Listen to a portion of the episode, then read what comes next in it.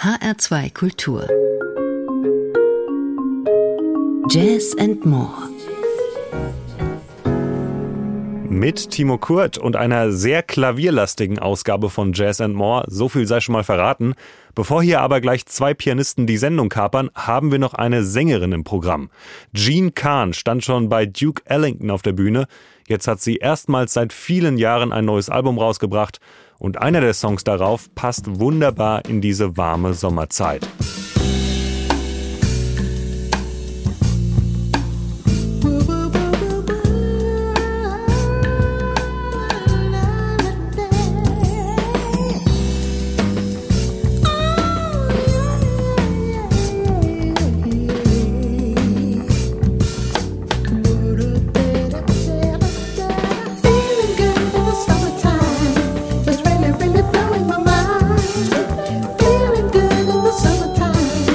stuck in the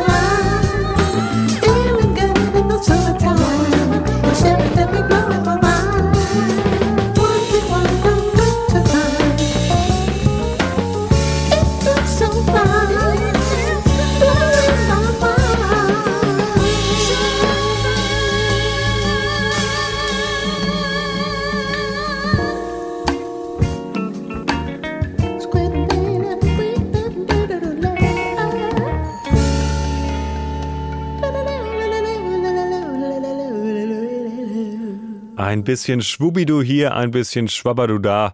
Viel mehr Text braucht diese Stimme nicht, um zu verzaubern. Die legendäre R&B, Soul und Jazzsängerin Jean Kahn war das. Inzwischen ist sie 75 Jahre alt und hat nochmal ein neues Album rausgebracht. Einen zugegebenermaßen etwas irreführenden Titel hat das bekommen. Jazz is Dead steht da in roten Großbuchstaben auf dem CD-Cover. Aber keine Angst, niemand ist gestorben. Dahinter verbirgt sich ein kleines Label aus Los Angeles, das von jungen amerikanischen Musikern gegründet wurde. Die beiden Amerikaner Adrian Young und Ali Shahid Muhammad arbeiten für ihre Jazz is Dead-Reihe schon seit ein paar Jahren immer wieder mit großen Namen der Jazzgeschichte zusammen, die diese Musik aus ihrer Sicht entscheidend mitgeprägt haben. Ja, und Jean Kahn, die hat in ihren ganz frühen Jahren bei Duke Ellington gesungen, bevor sie dann die R&B und Soul-Branche unsicher gemacht hat. In den 80er Jahren feierte sie schließlich gemeinsam mit Grover Washington ihren größten Erfolg, nämlich einen Nummer 1 Hit in den amerikanischen R&B Charts. Der hat sich da auch stolze zwei Wochen gehalten. Mit den beiden deutlich jüngeren Musikern hat Gene Kahn jetzt nochmal neue Musik aufgenommen und dabei wurde nur analoge Studiotechnik verwendet. Das gibt dem Ganzen dann einen ganz eigenen angestaubten Flair.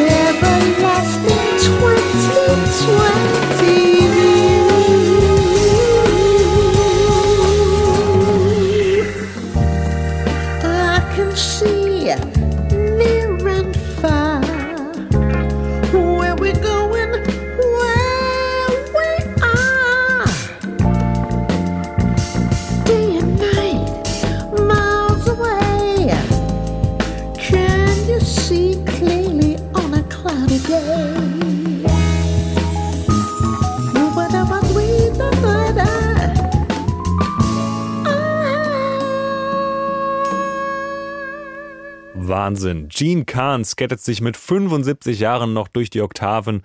Für die Jazz is Dead-Reihe hat die berühmte Sängerin noch einmal neue Musik aufgenommen, klingt aber fast wie aus den 70ern, dank der rein analogen Studiotechnik, die dafür verwendet wurde.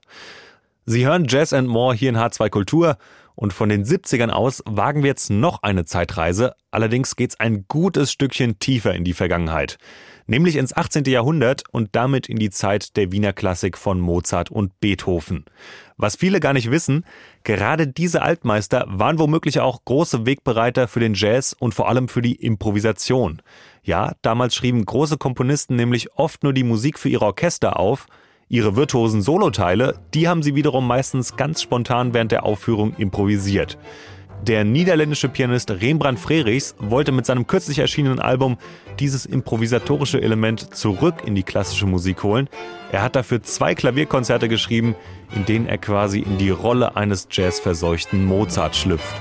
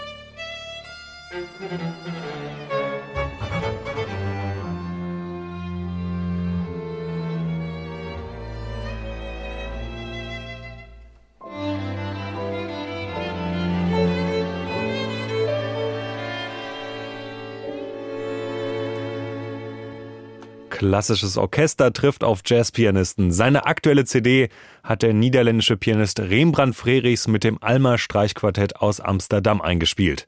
Klavier und Streicher im wilden Wettstreit, ja, da muss man sich hier und da schon konzentrieren, um dem musikalischen Geschehen zu folgen. Rembrandt Frerichs ist ein versierter Jazzmusiker, der in jungen Jahren schon mit Michael Brecker oder auch Chick Corea auf der Bühne stand. Er ist aber eben auch ein Freund der europäischen Klassik, die er immer wieder für sich neu erkundet. In seinen Projekten will er sowohl seine eigenen Grenzen als auch die seiner Mitmusiker austesten. Auf dem Album ist es zum Beispiel gut im letzten Stück des ersten Klavierkonzerts zu hören, wo die Streicher in eine rhythmische Welt eintauchen, die für klassische Musiker dann wohl doch eher unbekannt ist.